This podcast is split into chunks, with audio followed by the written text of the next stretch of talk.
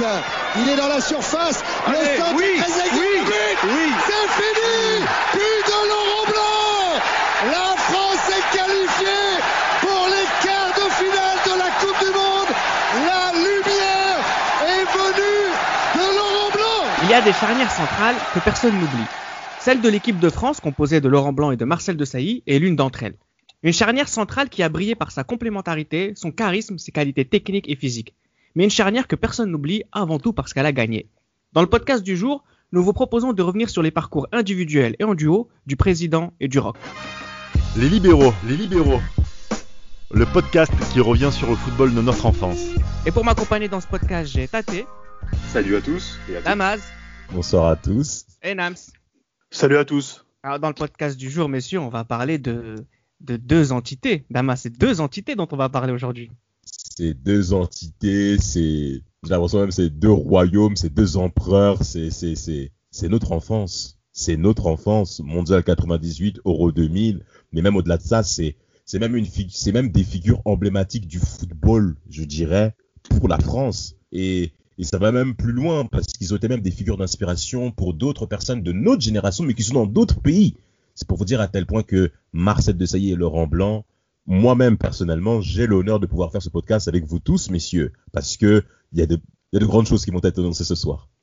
Avec Laurent Blanc et Marcel Desailly, on a quand même en équipe de France euh, deux joueurs qui ont une aura extraordinaire, une aura qui est internationale. C'est assez rare pour être souligné.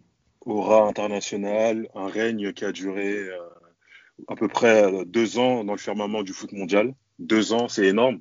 C'est énorme. Bah, comme a dit Damas, hein, complémentarité, on s'est très vite, euh, même nous quand on faisait des compositions dans les jeux quand on était petit, on aimait Bien euh, faire, euh, faire une analogie avec cette, avec cette paire, entre guillemets, Laurent Blanc pour la relance et Ma- Marcel Desailly pour le physique, Ah, le Et marquage, pour le marquage, alors que bon, c'est beaucoup plus profond que ça, bien évidemment. bien. Mais vraiment, c'est c'est une paire qui nous a accompagnés jusqu'à aujourd'hui. Hein. Ça, a, ça a influencé tout le foot français, ça a influencé nos, nos connaissances footballistiques. C'est euh, incroyable, incroyable. Harmonie. Incroyable. Avec Marcel Desailly et Laurent Blanc, euh, Nams, on a eu à un moment donné, on aura l'occasion de le dire, mais des joueurs qui ont été ouais, les meilleurs du monde euh, à leur poste ou presque. Exactement, c'est clairement une paire totalement complémentaire, une paire, euh, une paire de centraux incroyables. Dans le sens où tu en as un qui, qui est un pur rock, qui a, un- qui a une force physique, qui n'est pas très grand, mais qui physiquement, duel au sol ou, en, ou au duel aérien, est très souvent dominateur. Et tu as un autre qui a un- une relance de balle, euh, une relance, des chaussettes basses, pas de protège tibia. Il a, il a, il a ce style, Ah. ce style. Ah. Est propre. Exactement, Vraiment. ce style qui est propre. C'est vrai que les deux ont un charisme extraordinaire, mais ce que voulait dire Tate tout à l'heure, et, et c'est pour compléter ce que tu dis, Nams, mais là aussi on aura l'occasion de- d'en parler, c'est que euh, y a toujours cette idée de stopper et de relanceur, sauf que les qualités de relance de Desailly et les qualités physiques de Laurent Blanc sont extraordinaires également. Exact. Donc, euh, exact. alors justement, on va parler un petit peu euh, à l'origine de ces deux garçons. On a, on a Laurent Blanc qui est l'aîné, qui est de, qui est de 65, qui a été formé du côté de, de Montpellier. Euh, de l'autre côté, on a Marcel Desailly, plus jeune de 3 ans, qui a été formé à l'école nantaise. Tate, on a déjà quand même deux idées du football particulières, avec euh, une école montpelliéraine, avec ce soleil, cette folie d'un Laurent Blanc qui était d'abord euh, très très haut sur un terrain, et de l'autre côté, euh, Marcel Desailly qui est formé quasiment de manière académique du côté de Nantes. Ah, complètement. Euh, Laurent Blanc a une formation numéro 10, milieu de terrain numéro 10. Donc il est- c'est la génération euh, de la paillade, hein, comme on dit, avec euh, ça. Bass, les, les frères, les frères Passy, Franck Passy, Passy. Gérald, Passy. Et Gérald Passy, avec qui il a Ouais. été champion, champion euh, d'Europe Espoir avec Cantona en 88. 88. Et oui, oui, il a été formé avec Franck Passy, je, je, le, je, le, je le redis. Franck Passy et, et Gérald Gineco. Exactement. À, à pas confondre avec, à pas confondre avec certains chanteurs, tu vois. Et, euh, et- ah, il faut le dire. Et de l'autre côté, on a De Sailly formé avec euh, Jean-Jacques Edli, Didier Deschamps. Et il est à la, la croisée entre deux générations, entre la génération championne de France 83 et la génération des locaux, Wedek, euh, Endoram, etc., etc. Et oui, comme tu as dit, un parcours plus académique pour euh, De Sailly à Nantes. Laurent Blanc qui a gagné avec Cantona, avec Guérin, euh, euh, Damas. Ouais, qui a gagné avec, euh, qui a gagné en effet avec pas mal de noms présents au cours des années 90, de grandes personnalités françaises. Montpellier, qui a fait pas mal d'années en Ligue 2 au début de sa carrière. Hein, avec Roger Mila, il faut le dire avec, Mila Roger, il a osé faire une saison où il a marqué le même nombre de buts que, que, que, Roger Mila. C'est incroyable. À, 14 buts, c'est incroyable à tel point que Laurent Blanc, qui jouait en effet, qui avait la formation numéro 10, mais qui pouvait jouer aussi euh, milieu relayeur également et milieu droit, était extrêmement performant euh, par rapport à sa qualité technique, son intelligence de jeu. Et ce qui est important à mentionner par rapport à Laurent Blanc, c'est qu'il a évolué dans un contexte qui lui convient. C'est un homme du Sud, du Gard. C'est-à-dire le contexte montpellierin est parfait pour lui. Il a quelques kilomètres de la maison. Et, par rapport à ça, même plusieurs de ses coachs vont le mentionner au cours de sa jeune carrière. Laurent Blanc, c'est quelqu'un qu'il faut pas trop déranger, qu'il faut le laisser dans son confort, qu'il faut le laisser dans son modèle à lui. Et à Montpellier, il va parfaitement répondre à, cet aspect-là. Mais il faut également parler de suite de la transformation de son jeu au niveau de son poste, où Michel Mézi lui propose de jouer libéraux. Et là, ça change tout. et là, c'est l'histoire qui est en marche. Mais clairement, l'histoire a, été, a été prononcée. On, va faire la suite de l'histoire euh, tout de suite, hein, mais d'abord, juste une petite précision. À ce moment-là, on a déjà une petite euh, avance, un avantage du côté de, de Laurent Blanc Nams avec euh, de la maturité déjà, du fait de l'âge, qui a trois ans de plus. Trois ans, c'est très bien que dans une génération au football, c'est énorme. Euh, il y a aussi cette première, euh, cette première expérience à l'étranger du côté de Naples hein, en 91-92. Euh, Laurent Blanc qui est déjà international aussi français depuis 1989. On a quand même quelque part en termes de, de génération Laurent Blanc qui est qui est qui est, enfin, qui est voilà c'est un c'est un pas un vieux c'est un ancien Laurent Blanc là. Ouais, c'est un, ancien c'est un ancien et, et, et tenter déjà tenter l'expérience à l'étranger qui plus en Italie, un championnat très. 91-92, hein, c'est vraiment c'est très très tôt hein, à cette époque-là pour aller à l'étranger. C'est très tôt, il, il, faut, il faut être prêt. Tu passes de Montpellier à, à Naples, Naples qui était le, double champion euh, d'Italie en titre en, 89 et 90. Euh, quand, on, quand, on, fait appel à toi, ce n'est pas pour rien, c'est pour, je pense aussi, étoffer aussi euh, le, la vitrine napolitaine. Bien sûr. justement, il arrive, justement, il fait une seule, une seule unique saison, mais mine de rien, il, arrive quand même à, tirer son épingle du jeu, mais voilà, il n'y reste pas plus longtemps, il s'en va, mais c'est quand même une expérience qui lui servira par la suite. Alors, ce qui est intéressant aussi, c'est qu'à partir du moment où il y a justement, il a un Naples en 91-92 et à, l'été 92 ici à Nîmes, l'été 92, t'as où euh, Marcel de Sailly signe à l'Olympique de Marseille. Exactement, c'est la chassée des, chemins entre les deux. Mais il faut savoir que bon, pour revenir deux secondes à Naples, il a beaucoup inspiré euh, Ferrara qui dit que euh, techniquement, il l'a fait évoluer énormément. Ah et le fait qu'il parte à Naples, c'est parce que lui s'attendait à ce qu'à Naples, euh, euh, ses qualités techniques soient plus mises en avant. Et on lui a fait mhm. comprendre que, que voilà, Naples, c'est avec Ranieri, c'est le marquage individuel, c'est etc. etc. Donc en fait, ce qui est marrant, juste, excuse-moi, en fait, Laurent Blanc est l'idole de l'idole de Cannavaro. Mais oui, parce que, l'année d'après, c'est incroyable. Ça, c'est incroyable. Euh, Laurent Blanc. Exactement, c'est quand même assez incroyable ça. Mais c'était le deuxième, c'était que le deuxième français à être au calcio avant Platini. Mais, Platini, exact, c'est le exact. Platini. Depuis Platini, il n'y a plus eu de français qui a joué dans le calcio. On parle beaucoup de Papin, mais Laurent Blanc passe avant. Laurent Blanc fait un départ à Naples qui est inattendu parce qu'il est quand même, on va dire, courtoisé, euh, euh, courtisé par d'autres clubs euh, européens qui sont plus supérieurs. Pourquoi? Mais bien sûr le Bayern, mais parce que Naples arrive à la fin, Naples est cuit. Ah, ils font quatrième quand même. Ils font quatrième quand même. Je vais préciser pourquoi. Je vais préciser pourquoi. Maradona, 15 mois de suspension, messieurs. 15 mois. 15 donc, Laurent Blanc. Parce qu'il aime bien la pâtisserie, c'est pour ça. Il aime trop la, oh. farine de la pâtisserie. Trop la farine Tu rigoles comme ça, Namstos. Elsa. Exactement. En plus, il y a un coach, il y a un coach en plus à Naples on le met à la porte. Il y a un coach concrètement qu'on met dehors là, et puis Ranieri vient d'arriver en fait. Et ce qui, je vais en venir en plus avec Nam ce qu'a dit, c'est que son départ, euh, c'est que son, son pardon, euh, son départ de Naples après un an, parce que c'est quand même un départ où on s'entend pas, il est quand même performant. Hein. il met 30, il, 31 matchs, 6 buts, il est influent dans le vestiaire comme il a toujours été. Mais son départ, c'est parce que Ranieri a imposé un système de jeu qui ne lui convenait pas à Laurent Blanc. Pour la première fois, on l'a résisté à Laurent Blanc. Et concrètement, pour ma part, euh, je ne sais pas ce que vous vous en pensez, mais Laurent Blanc n'a pas, pendant tout le long de sa carrière, hein, il n'a jamais apprécié qu'on lui fasse front. Il n'a jamais affirmé qu'il la fasse front. Il, a déjà une certaine attitude de long challenge, comme quoi il maîtrise son sujet. Mais il a assez nonchalant de son attitude. Et à Naples, Flegmatique, on va dire. Flegmatique. Voilà, flegmatique. C'est un très bon terme. excellent terme. Tout à fait. Excellent terme.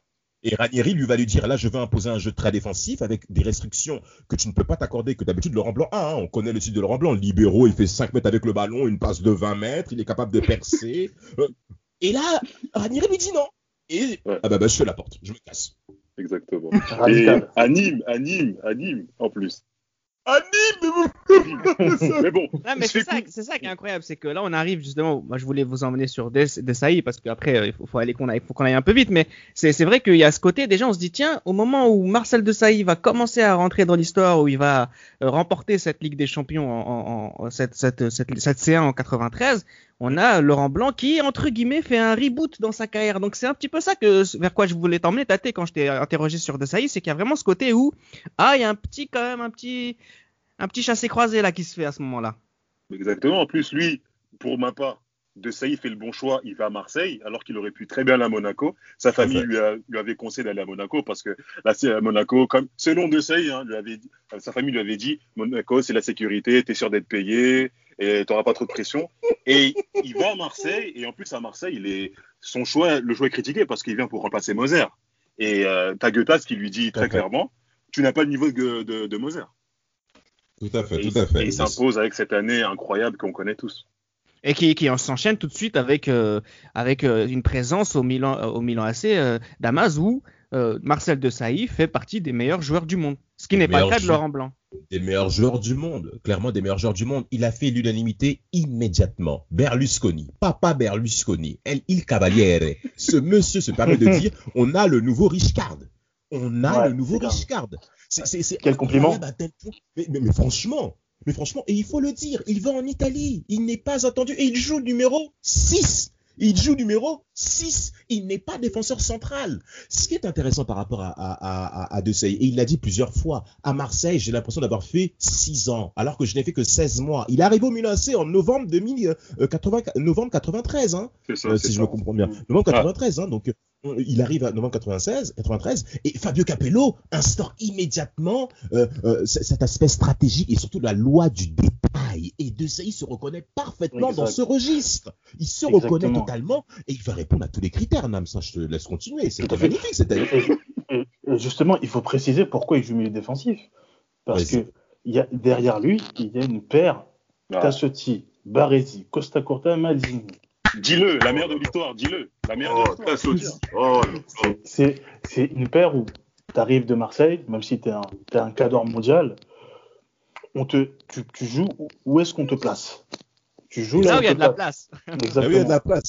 En plus, tu vas au Milan AC, le très grand Milan AC, tu joues au milieu défensif, tu t'imposes, tu comprends le jeu italien, tu es intelligent, tu t'adaptes en un temps record. Vraiment c'est un peu euh, peut-être euh, le joueur qui a lancé la peut-être la mode des grands milieux défensifs en, en Serie A. C'est c'est lui. C'est lui, Gams, vas-y. C'est fou, ah c'est fou. C'est, bien sûr, bien sûr. rien de passé, rien de passé devant nous. Oh, The Rock. Alors, vainqueur de la Ligue des Champions 1993, champion d'Italie 1994, vainqueur de la Ligue des Champions 94, Super Coupe 94, Coupe intercontinentale finaliste en 93 en 94. C'est, enfin, il, est, tout le temps là, en fait. Tout le temps là. Enfin, c'est le grand Milan, mais c'est le grand Milan avec un grand Marcel de Sailly. Alors, je sais pas si c'est grâce à Marcel de Sailly, mais en tout cas, ce qui est en partie. Ce qui va donner beaucoup de crédit aussi, c'est qu'il a su se mettre à la hauteur de ce Milan qui était, euh, voilà, qui était euh, sur le toit du monde. Et oui, et de plus, et de plus, c'est quand même le premier joueur à remporter deux fois de suite la Ligue des Champions avec deux clubs différents. Avant Eto et d'autres, c'est le premier à le faire. Alors qu'à ce moment, en étant titulaire, en étant titulaire, en étant indiscutable dans les deux clubs. Alors qu'à ce moment-là, Laurent Blanc est du côté de Saint-Etienne et de la JOCR. C'est une autre histoire, Damas. C'est une autre histoire. Pourquoi? Ça se passe bien pourtant, mais Mais attends, alors individuellement ça se passe bien, mais parce que Blanc, aussi. il fait attends non t'es avant de commencer s'il te plaît. il fait... Non, avant d'employer des termes, des termes, des termes aussi élevés. Alors déjà, il repart à, euh, au Nîmes Olympique parce que c'est le choix du cœur. C'est du Sud. Proche de chez lui. Les- la voilà, c'est ça. Les gens du. Sud sont attachés à leur terre comme Jesus Navas avec Séville. Exactement. C'est-à-dire, il faut que je sois dans mon contexte à moi et Laurent Blanc, selon moi, n'arrive pas à passer le cap mental euh, et, et même des exigences du très très haut niveau que quand je suis pas dans un contexte qui me convient pas, j'arrive quand même à être performant. Alors il repart chez papa Michel Mézi parce que Mézi c'est le Sud, hein. c'est Montpellier et Nîmes. hein. Concrètement, c'est le Sud. C'est la paillade. Non, mais c'est la paillade, c'est c'est c'est c'est la c'est la cigale, c'est c'est c'est les c'est le petit verre.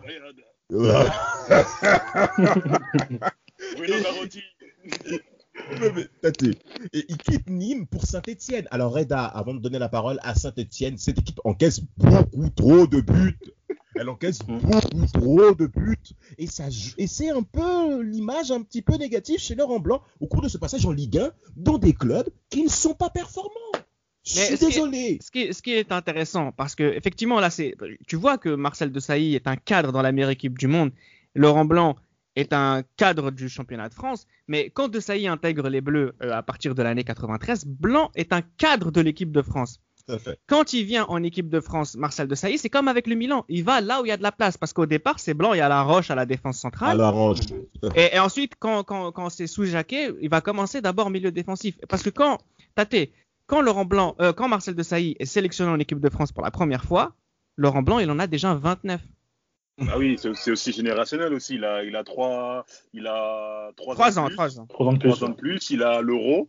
Il a l'euro euh, 92. 92. Il a 92, le grand chelem, il a le grand chelem qui, me- qui mène à l'euro. C'est un peu normal que non seulement il soit cadre et en plus qu'il ait une trentaine de sélections en plus. C'est un Ouais. peu normal. Mais Pourquoi je vous parle de ça? En fait, je te parle de ça, c'est déjà pour essayer d'introduire en vous euh, l'idée que la place en équipe de France de Laurent Blanc, c'est du béton armé. Mais parce qu'il est fort en équipe de France. Non Il est seulement il a le passé vraiment. en espoir, Vraiment. il a le passé en espoir, mais Laurent Blanc en équipe de France, et on en parlera par la suite, c'était son club. Il était trop fort en équipe de France. Il Exact. marquait des buts, il avait, leadership, il avait un leadership auprès des joueurs. hein. Naturel, auprès des leadership. joueurs Oh. naturel, plus au niveau des joueurs qu'au niveau des instances, contrairement à, à Deschamps. Il, a- était trop fort en équipe de France. Il était Tout trop fort. Mais en plus, il était trop fort. Il était trop fort, mais en plus de ça, durant même toute sa carrière en équipe de France, il a marqué énormément de buts. C'est le Bah oui. meilleur défense, c'est le meilleur buteur des défenseurs de l'histoire de l'équipe de France. C'est Ce assez monsieur à peu a. il a 16 buts, il a 16 16 buts en, en, en- en EDF. sans Et début compter dans le jeu. début dans le jeu. hein, Mais, mais, début mais dans c'est ça, mais, mais, mais, mais au Danemark, vous souvenez-vous un l'action- au Danemark où il est oui. opportuniste euh, au Oui, l'ouverture oui. du score à Oui. l'Euro 2000. Et lui-même le disait, lui-même Paraguay. disait, lui-même disait que contre le, contre le Danemark, lui-même disait, il ne savait pas ce qu'il faisait là sur cette action, il ne savait pas pourquoi il était là. Il ne savait bien Nams de rappeler ça. Il rappelle très, très bien Nams de rappeler ça. Euh, il marque à l'Euro 96 contre la Bulgarie. euh, une tête, mais vraiment, mais d'une, euh, qui, qui, qui- qui annonce tout de suite que la France va être présente au cours de cette compétition. Et l'Euro 96, messieurs. Mais c'est là où concrètement, on commence à voir les éléments nécessaires de cette charnière qui commence à naître entre De Sailly et Laurent Blanc. Parce que l'Euro 96 est fédérateur. Hein. Aimé Jacquet, euh, concrètement, a compris. Et- ah oui, demi-finale, mais il comprend rapidement qu'il peut compter Exactement. rapidement sur Marcel Desailly, sur le leadership dans le vestiaire. Exactement. Et les, Blanc, c'était déjà le cas. Vas-y, les propos, justement, les propos de Jacquet, il disait déjà, euh, l'Euro 96 me servira à préparer la Coupe du Monde 98. Et ça s'est vu. Ça s'est vu. Ça s'est vu 96. sur, sur d'autres postes aussi, hein, avec d'autres joueurs qui, euh, qui, à partir de 95, ont commencé à, à vraiment, en fait, dans la tête de, de- dans la tête de Jacquet, 98 était préparé déjà depuis, euh, depuis assez longtemps. J'aimerais juste faire une toute petite parenthèse avant de parler des grandes heures de l'équipe de France. C'est sûr, la saison 96-97 de Laurent Blanc euh, au FC Barcelone, ça vous, ça vous inspire quoi? Bah, qui s'est fait. Bon, après, Damas, euh, dit, oui. Le problème, c'est qu'il signe dans un très grand club qui était le Barça, avec un très grand entraîneur légendaire qui était Johan Cruyff.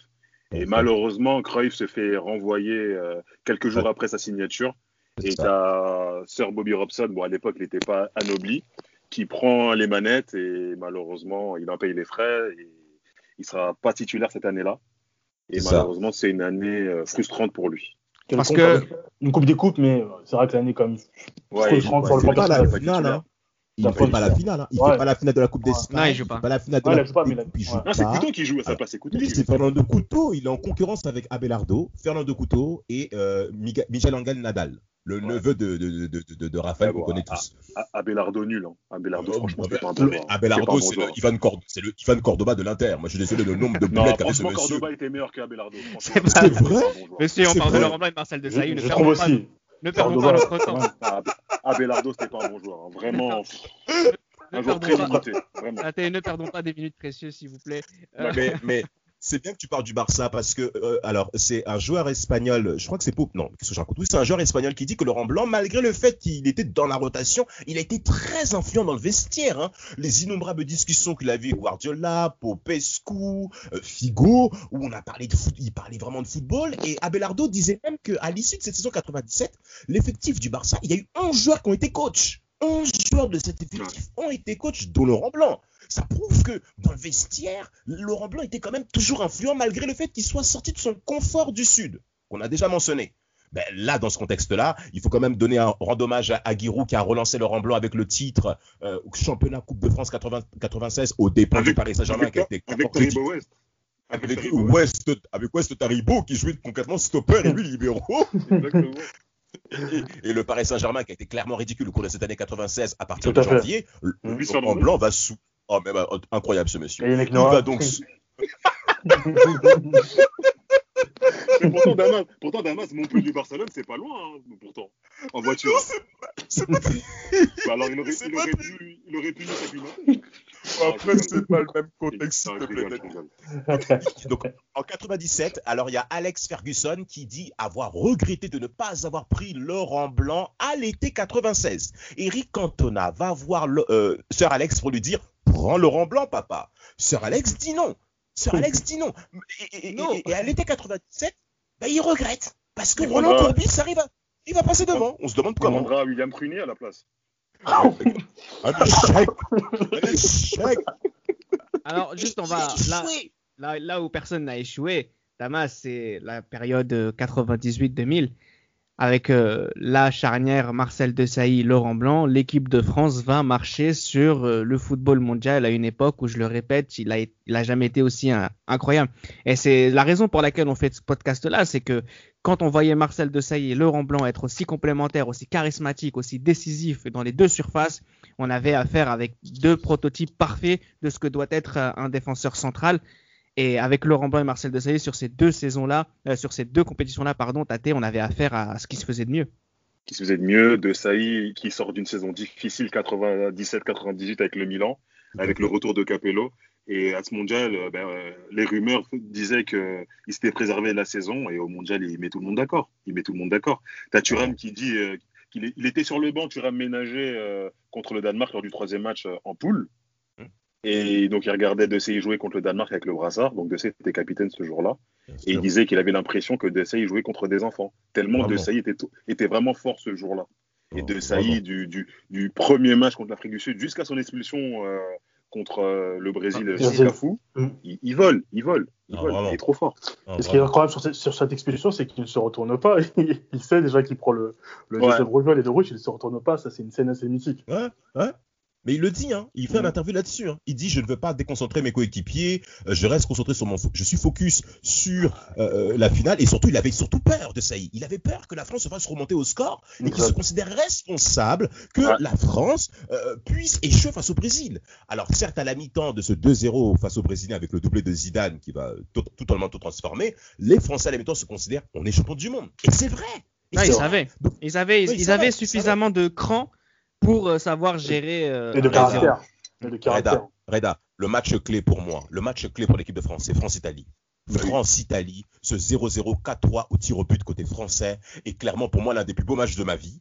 Je vous dis, c'est un match exceptionnel. Franchement, en termes de discipline tactique, euh, euh, sur le terrain, la gestion du temps, c'est incroyable. La gestion du tempo, c'est exceptionnel. Et concrètement, euh, Albertini n'a pas tort en disant que c'est notre enfant. Ce sont nos enfants, là, concrètement, que les Italiens ont créé. Parce que on a des éléments. on a accouché d'un monstre. On a accouché d'un monstre. Parce que Marcel Desailly représente clairement la, la domination française. Je sais pas Alors, pour vous, mais Marcel les- de Sailly, c'est la domination française. Laurent Blanc, c'est euh, c'est la- c'est- c'est- c'est autre chose. C'est la puissance, c'est cette euh, une France infaillible qu'il Ah. représente. mais, mais, mais, mais, mais, mais, mais je sais même pas comment par où commencer. Laurent Bah, Blanc a la déjà, capacité. contre le Paraguay. Il Ah, fallait mais- que ça mais- vienne de lui, par exemple. Mais contre le pour Paraguay, et vous vous souvenez d'un contrôle qu'il met un moment, un moment, il y a une longue, il y a un dégagement, je crois, et il fait un contrôle exceptionnel, exceptionnel contre le Paraguay. Et ouais, il marque. Et là, il, est, il fait ça Oh. bah, comme Laurent Blanc, dépassement de fonction. Et dit- si vous- Mais ce but, ce, ce but, justement, Ouais. ce but, quand vous le voyez, qu'est-ce que vous vous dites vous, avez- vous êtes jeune, on est jeune à cet âge-là. Quand on regarde le match, vous voyez ce but, la façon dont il frappe le ballon, qu'est-ce que vous vous dites? Moi, j'ai pensé Très que c'est assez, assez, assez anormal pour un défenseur de- d'avoir c'est- d'avoir une, une telle facilité pour frapper le ballon. Ah, il a Voilà. frappé parfaitement. ouais. Non, c'est parfait. Exactement. Et ça m'a ça m'a vraiment Il est au bon endroit aussi, il fait cet appel pour recevoir la déviation. Et c'est- Exactement. enfin, tout est parfait. ouais, Et on est est- parfait. Et on est en prolongation. Prolongation. C'est-à-dire, on peut penser à la fatigue, au manque de lucidité, euh, à, toutes ces, à tous ces éléments-là qui sont euh, véridiques par rapport à une telle période, à une telle pression surtout. Mais Laurent Blanc, il a clairement, ré- il a clairement réglé tout le monde au cours de ce but-là. Et, c'est bien, que ce- bien que ce soit lui qui marque. Le président. montrer à tel point que, ben, un, c'est le président, et que surtout, le danger français peut venir de n'importe où. Ne peut venir vraiment de n'importe où. Et la, la lumière peut venir de n'importe où. Et elle On est verra par la suite. Bah. La lumière la lumière, la, ah, là, Thierry Gilardi, hein, le regretté. Ouais, c'est ça, c'est ça. Euh, et l'Euro Monsieur Gilardi. l'Euro 2000, euh, t'as à cette charnière. L'Euro 2000, elle est un peu plus, ils sont un peu plus en difficulté. Je trouve que Laurent Blanc, bon, individuellement, il, il baisse un peu. De Saï, il est pas aussi fort qu'en 98. Bah, Laurent Blanc, moi, clairement, je le- il est coupable hein, sur le but de Del Vecchio. Parce que la tête manquait, bon, il aurait pu faire, euh, Le pas. il aurait pu mieux faire, mais Ouais. l'équipe- de France, c'est- offensivement, était meilleure. Et au niveau du jeu, était meilleur. Et donc, c'est un peu moins défensif. Ça fait qu'ils étaient un peu plus exposés. Mais euh, malgré tout, ça reste quand même euh, un niveau euh, satisfaisant, malgré tout. Alors c'est tellement tellement satisfaisant que voilà ils vont être sur le toit de l'Europe après avoir été sur sur le toit du monde. Euh, ce qui va nous intéresser un petit peu dans un chapitre là que je vais vous proposer de faire pour terminer doucement le podcast, ça va être euh, une période plus dans les années 2000, 2000, 2004. Bien sûr, il y a la période de, de Laurent Blanc à l'Olympique de Marseille. Hein, si vous voulez en dire deux mots, euh, Damas par exemple, avant d'aller dans les années 2000. Oh, c'était c'est tout simplement déjà de un le meilleur buteur du club lors de la saison 97-98, un leadership exceptionnel dans tout le vestiaire marseillais, jusqu'au point à ce que Roland Courbis soit jaloux de Laurent Blanc. Il a Exactement. osé être jaloux, ce monsieur. Euh, Tate, il faut que tu rebondisses là-dessus. Ce monsieur, mais concrètement, il a mis Laurent Blanc dehors. Marseille n'aurait jamais dû. Oh, Pour, prendre- pour prendre, non. Berizzo, pour, prendre Berizzo, tu te rends compte? Compte? Berizzo, qui est certes un coach honorable, sans doute un monsieur charmant, mais qui n'a pas le niveau. C'est vrai, bon. vrai. Et avec Laurent. Blanc, Laurent Blanc m'a fait chialer à Marseille. hein. La tête Ah, manquée mais- contre, contre Parme. Ah oui, va. je, voulais y venir justement. Contre. Parme, et Il y a même, deux points. même, même le but Bologne. de, de, de Marco Simone, Ah l'avant-dernière oui, oui, en plus, en plus, oui. Ah, je C'est suis vrai, donc, désolé. Il y a ce penalty Il contre doit, il doit Bologne. y aller. Il doit y aller. Déjà, le penalty contre Bologne en demi-finale, il tire, il marque, il doit retirer. Ouais. Donc, double pression. Double pression. Euh, et il marque. Et il marque. C'est- C'est c'est incroyable. La façon, la sérénité avec laquelle il marque, elle est incroyable. Maintenant, pour les points négatifs, c'est vrai qu'il y a ce but de Simonet où il est un il a peut-être il se fait avoir un peu sur ce Ah crochet oui. de Simonet. Ah oui. D'ailleurs, d'ailleurs, en tant que parisien, j'ai énormément aimé la, la célébration de, de Simonet et Batman. mais mais c'est vrai qu'il est coupable sur, ce, sur cette action qui, qui coûte Bien peut-être. Alors, je sais pas si on peut dire que ça coûte le titre à l'OM parce que Un peu, Ça- un peu. un peu. ça- un peu, Ah, mais oui, ça coûte parce que- cher. Non, ça coûte, ça coûte cher. ça, oui, c'est vrai. Ça coûte cher parce que je, je pense aussi au Bordeaux-Marseille où il y a le 4-0 au bout de 30 minutes de jeu. Mais c'est voilà, c'est un match qui coûte cher et aussi c'est cette finale contre Parme justement où il fait cette cette tête en, en retrait euh, et c'est Crespo Ah. qui traîne. Mais j'ai chialé, hein, mais j'ai chialé. Non mais s'il y en avait un qui devait pas faire cette erreur, C'est lui, exactement. Bah oui. C'est lui qui devait pas faire cette erreur. Et c'est vrai, c'est vraiment, dommageable. Alors je sais pas si sans cette erreur, cela aurait, aurait changé quelque chose pour l'OM, Non. sachant que moi dans, mon- Non. dans- dans ma tête, j'avais vu le tour précédent, j'avais vu Bordeaux prendre 6-0 à Tardini. En quart, Par en quart de finale. Voilà, Ouais. en quart de finale, pardon. 6-0. À partir du moment où je les vois mettre 6-0 à Bordeaux, je me dis que l'OM, euh, ne prendra l'eau. Ce qui s'est passé, mais bon. Le fait qu'il fasse cette erreur, ça pose problème. C'est quand même problématique. Moi, ce qui m'impressionne aussi avec euh, Laurent Blanc et, et De c'est justement leur leur renommée à l'échelle internationale. C'est quelque chose qui est assez incroyable pour être souligné. Il y a vraiment ce côté dans cette génération de l'équipe de France qui a gagné la Coupe du Monde 98, des joueurs qui, à l'étranger, vont permettre aux autres de devenir meilleurs. Le meilleur exemple, c'est Marcel De du côté de Chelsea, Damas. Absolument, absolument. Il arrive à Chelsea dans un club qui est dans une lignée de croissance avec pas mal de recrutements hein, qu'on est en train de faire pour, euh, euh, on va dire, redynamiser la vieille garde avec les Dennis Wise. Exactement. tous ces, quel qui est aussi le saut, un, bac un bagarreur, ce monsieur, c'est ah, incroyable. Mais, oui, il n'a pas peur d'aller au front. Hein. Mais Marcel de Sailly, Marcel de Sailly va ramener le leadership qu'il a acquis au Milan AC, qu'il a acquis en équipe de France et va amener les premières fondations de Chelsea pour qu'il soit un prétendant au titre. Euh, c'est bien qu'on le dise. Alors Chelsea était quand même inférieur par rapport aux forces en présence qui étaient Manchester United. Parce qu'il y avait du travail à faire. même même sont pas par la suite. Même en 99, en 99, ils font une excellente saison. Hein. Et il y a Leeds aussi, Nams, tu as raison. Mais Chelsea fait une excellente saison en 98-99. Vraiment, en 2000 gagne la Cup, mais il faut pas, il faut pas oublier également le quart de finale face au Barça, mm. euh, euh, où, justement il repart au milieu. 3 à l'aller 5-1 au retour, où concrètement ils ont clairement explosé. Mais euh, De Sailly le, le, mentionnera, il repartira à San Siro et San Siro fera une standing ovation pour ce monsieur.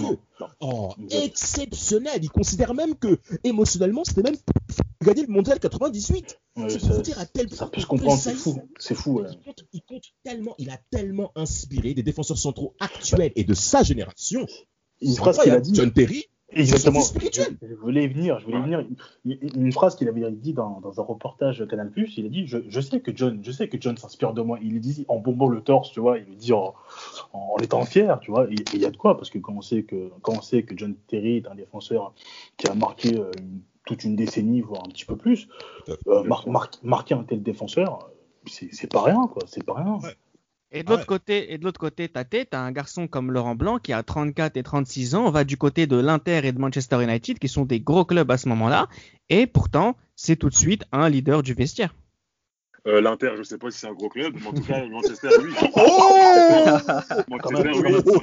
Manchester, Manchester est Manchester fait partie de la triade à l'époque avec le Bayern et, euh, et euh, le Real Madrid quand, quand il va euh, à Manchester. Et il va inspirer la deuxième année, il va inspirer Rio Ferdinand qui très souvent dit qu'il s'est beaucoup inspiré de Laurent Blanc. C'est fou quand même. Je, je, vais, peut-être être méchant, encore une fois, sur Laurent Blanc. j'ai évoqué ses, cagades avec, avec l'OM. Alors, l'Inter, on pense tout de suite à ce but de Cassano. Cassano, ce jeune, oh. ce jeune prodige de 17 ans, où il, il mystifie lui. Je crois que c'est l'autre défenseur qui était, Cyril Tomoro ou un autre Panucci, Panucci. Panucci. qui se font malmener. Ils se font malmener par un jeune de 17 ans. Et par la suite, encore Laurent Blanc. Alors, c'est vrai que c'est très, c'est très, c'est énorme pour un joueur de cet âge d'aller dans de tels clubs. Mais à Manchester aussi, en 2002, il compte un peu le, le titre de première ligue. Quand il se fait, il se fait feinter, euh, il se fait oh. feinter à Old Trafford. Et puis, il y a le but de Victor justement sur cette même action. Et sur cette même saison, encore une fois, Leverkusen, euh, il, il, coûte un penalty et il coûte un penalty qui, coûtera très cher, qui coûtera, ben, voilà, peut-être la finale, juste qui coûtera la finale à, Manchester United, et, c'est un peu dommage.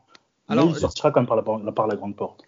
Voilà, c'est ça, sortir à la grande porte. C'est ça en fait que je trouve très impressionnant avec euh, ces messieurs. Je vais me répéter, mais c'est vraiment cette euh, renommée d'arriver dans des vestiaires euh, à l'étranger et d'être quand même les patrons. Et, ça montre à quel point cette génération, et notamment Marcel Desailly et Laurent Blanc, ont été importants et influents dans le football de notre enfance. Et je pense sincèrement que le football de 2020, le football de 2010, il est tel qu'il a été ou tel qu'il est notamment grâce à Marcel Desailly et Laurent Blanc. Et ça, je pense que c'est pas exagéré de le dire.